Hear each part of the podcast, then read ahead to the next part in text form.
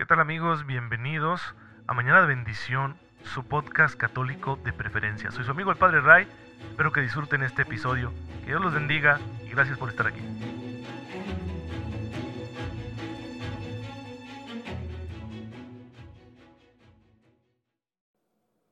Muy buenos días, muy feliz lunes, queridos hermanos, bienvenidos a su podcast católico favorito, Mañana de Bendición. Soy su amigo el Padre Ray, espero en Dios que se encuentren muy, pero muy bien, gozando de cada cosa buena que ya nuestro Padre Dios está poniendo en nuestra vida para que lo aprovechemos, para que le demos gracias aprovechando, aplicando todas sus bendiciones en todas las circunstancias que Él vaya a permitir en nuestro día todas esas situaciones que tendremos que enfrentar el día de hoy, bueno, lo vamos a hacer con la gracia de Dios y por eso nos van a salir muy bien, van a salir como Cristo quiere y de esa manera nos estaremos encaminando hacia la patria del cielo, que es nuestra patria definitiva. El día de hoy, hermanos, la iglesia recuerda al beato Francisco Dactera, creo que se pronuncia así, ¿eh? sacerdote polaco que nace en 1914 va a ingresar al seminario eh, a corta edad, como era la costumbre en aquel entonces, y se va a convertir en sacerdote diocesano de la arquidiócesis de Gniezno. Posteriormente se unirá a la capellanía militar y será capellán del ejército polaco que se moviliza para enfrentar la amenaza de la Alemania nazi en el año de 1939. Entonces el ejército polaco se pone en marcha para defender a su país y con ellos va el padre Francisco Dactera. Y pues va a ser capturado por los nazis, va a ser llevado en 1940 al campo de concentración de Dachau y va a morir, fíjense qué, qué terrible, por las complicaciones generadas debido a una serie de experimentos que realizaron con él los médicos del campo de concentración. Fue uno de los seleccionados, probablemente por su juventud, para ser eh, parte de estos experimentos. Los médicos nazis, con mucha crueldad y sin un marco ético suficiente, pues realizaron una serie de experimentos con los prisioneros de los campos de concentración, entre ellos con el padre Francisco Dactera les inyectaban enfermedades como la malaria, eh, algunos eh, otras, otro tipo de enfermedades, sobre todo relacionadas con la coagulación de la sangre. Los sometían a distintas temperaturas porque buscaban ver cómo reaccionaba la sangre a los cambios de temperatura, a los cambios de presión. Eh, les hacían experimentos de cristalización sanguínea. Imagínense ustedes toda la serie de sufrimientos, de torturas a las que sometieron a tantos prisioneros pues uno de ellos que fue víctima de este trato tan cruel, inhumano por parte de los médicos nazis en el campo de concentración fue el padre Francisco Dactera. Dios lo tiene en su gloria, la iglesia ha reconocido su santidad, ha dado la vida por Cristo, pues es mártir, ¿verdad? Sin duda que es mártir, porque él fue llevado al campo de concentración precisamente por su condición de sacerdote y eh, va a ser beatificado por el Papa San Juan Pablo II en el año de 1990, si no me equivoco. Sí, 1990.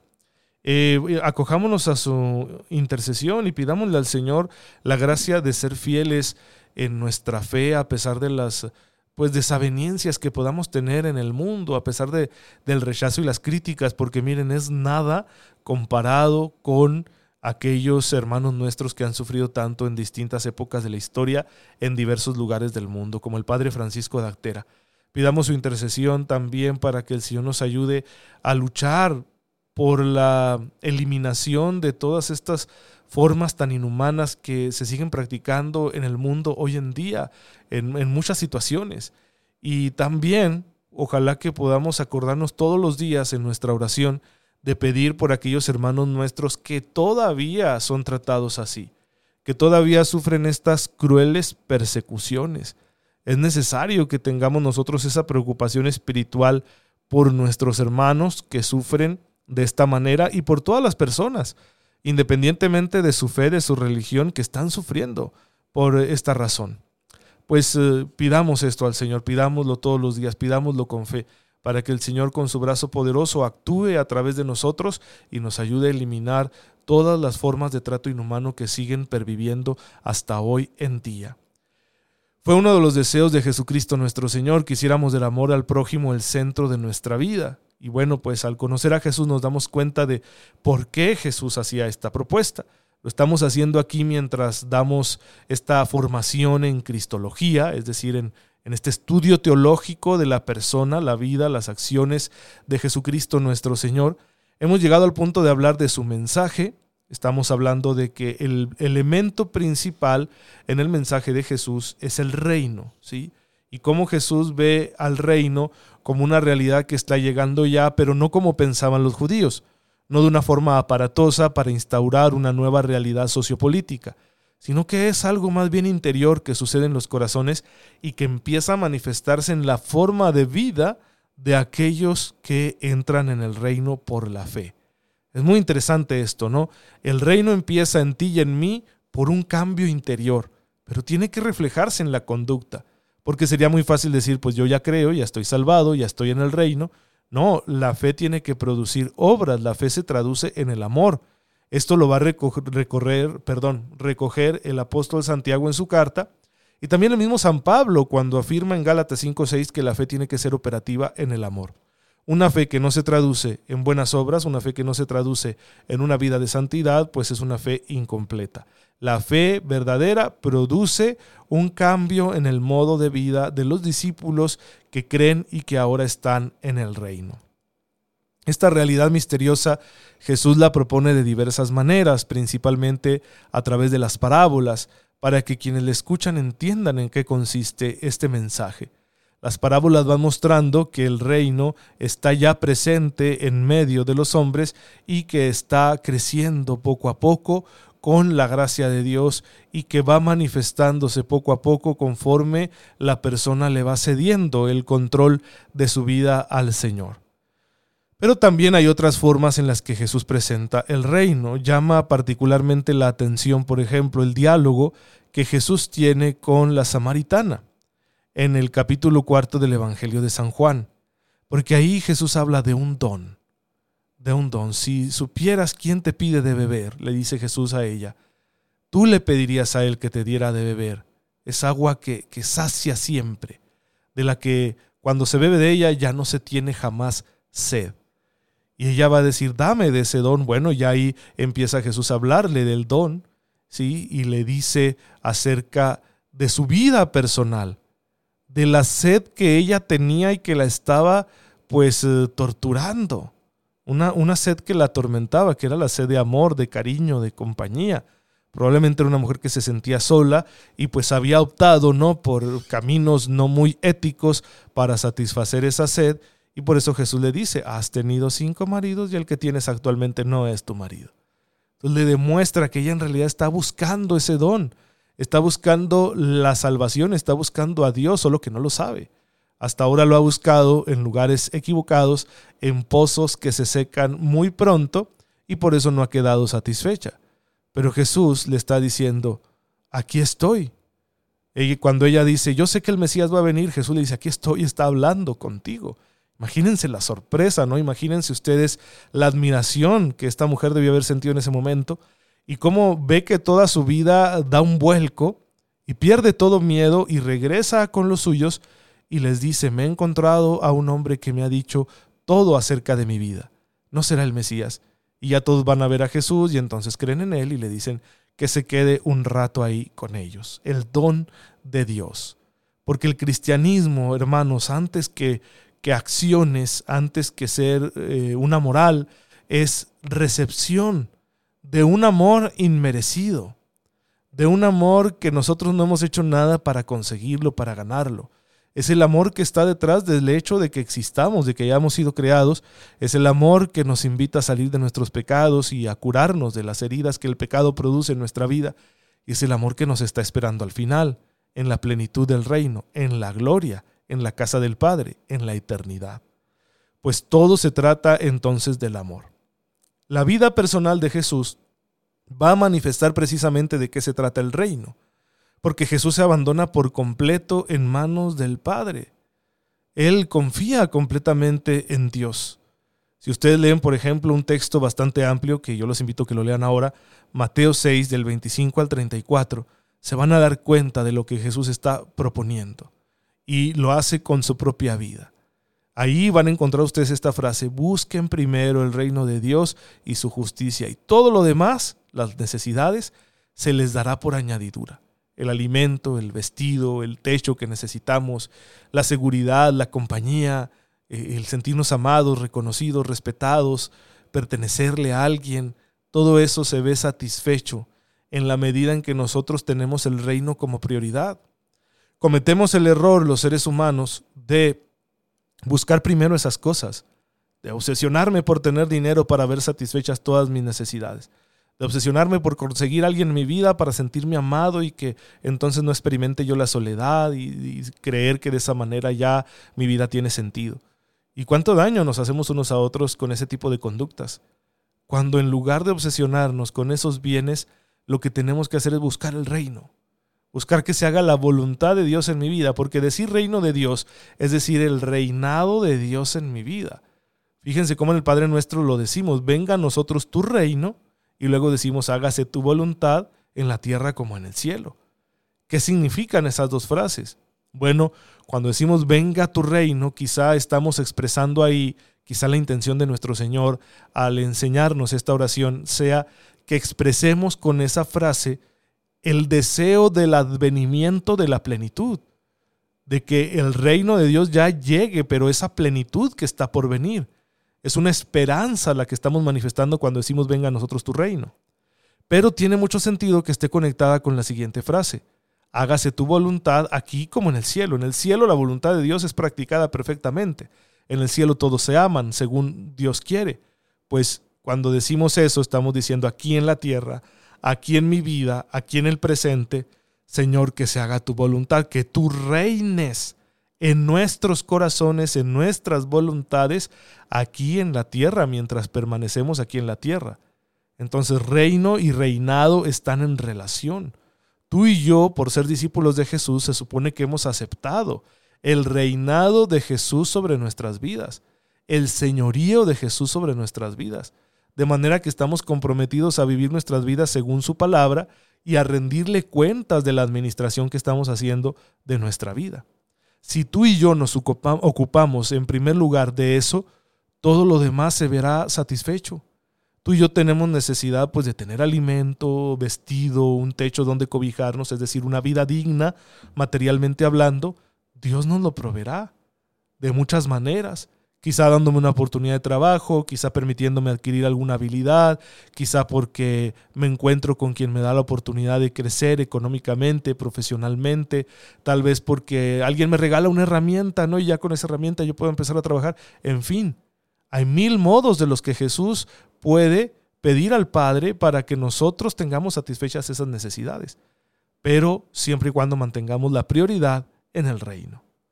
De igual forma, aquellas otras necesidades distintas, más elevadas, la necesidad que tengo de recibir cariño, de sentirme amado, de ser reconocido en la sociedad en la que vivo, sentirme útil, de pertenencia, de pertenecer a un grupo, una comunidad, una familia, la necesidad que tengo de seguridad personal, en fin, todas esas necesidades superiores, más trascendentes, también se ven satisfechas cuando ponemos el reino como prioridad.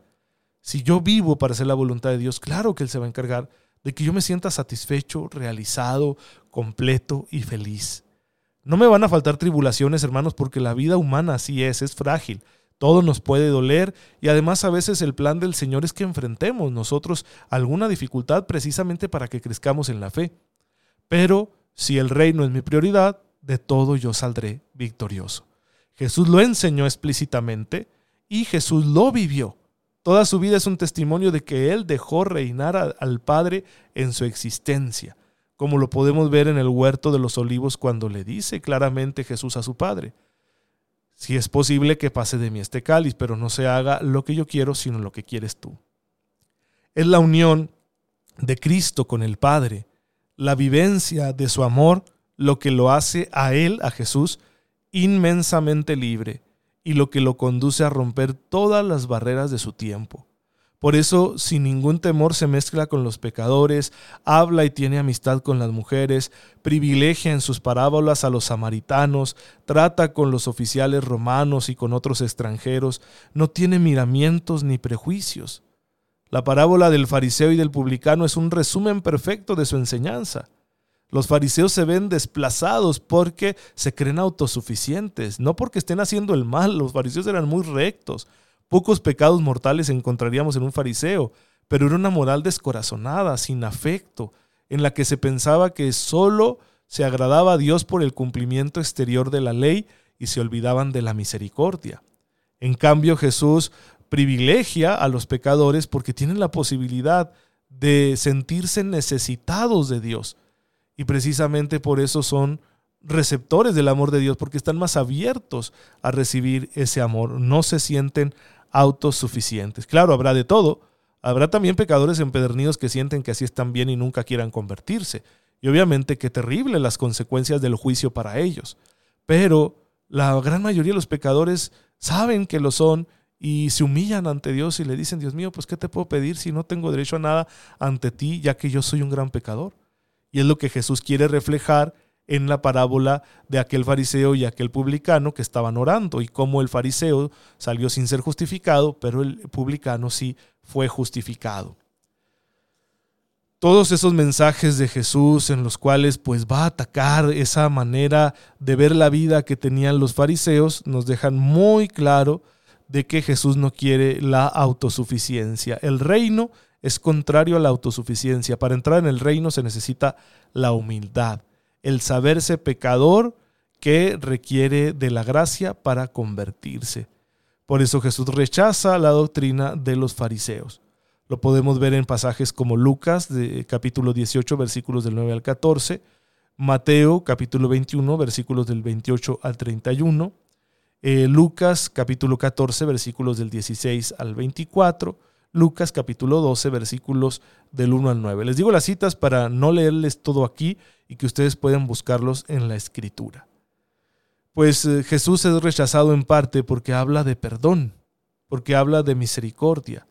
Por eso va a enseñarnos Jesús que a quien poco se le perdona, poco ama. Hay más posibilidades de amar al Señor cuando uno sabe que le han perdonado mucho. Nada separa al hombre tanto de Dios como una espiritualidad segura de sí misma. Con el tema del reino, pues, estamos en el corazón mismo de la predicación de Jesús. Los especialistas de la Biblia están de acuerdo que el reino es el núcleo de su mensaje. Aparece trece veces en el Evangelio de Marcos, nueve en frases o, o dichos de Jesús, que pertenecen a una fuente que se escribió hacia los años 60, que no se conservó, esto lo dicen los especialistas, ¿sí? De que hay una serie, un conjunto, una colección de dichos de Jesús que se escribió hacia los años 60, pero que no fue conservada. ¿Por qué se sabe de ella? Porque al parecer es la que tienen en común Mateo y Lucas. Lo que Mateo y Lucas no toman de Marcos, lo estarían tomando de esta fuente. El tema del reino aparece 27 veces en textos que solo tiene San Mateo, 12 en textos que solo tiene Lucas y 2 en textos que solo tiene San Juan. Fíjense qué importante es el reino. ¿sí? Aparece un montón de veces en Marcos, un montón de veces en común, ¿sí? en común en Mateo y Lucas, y luego aparte las veces que aparece solo en Mateo, solo en Lucas y solo en Juan pues tenemos bastantes menciones del reino.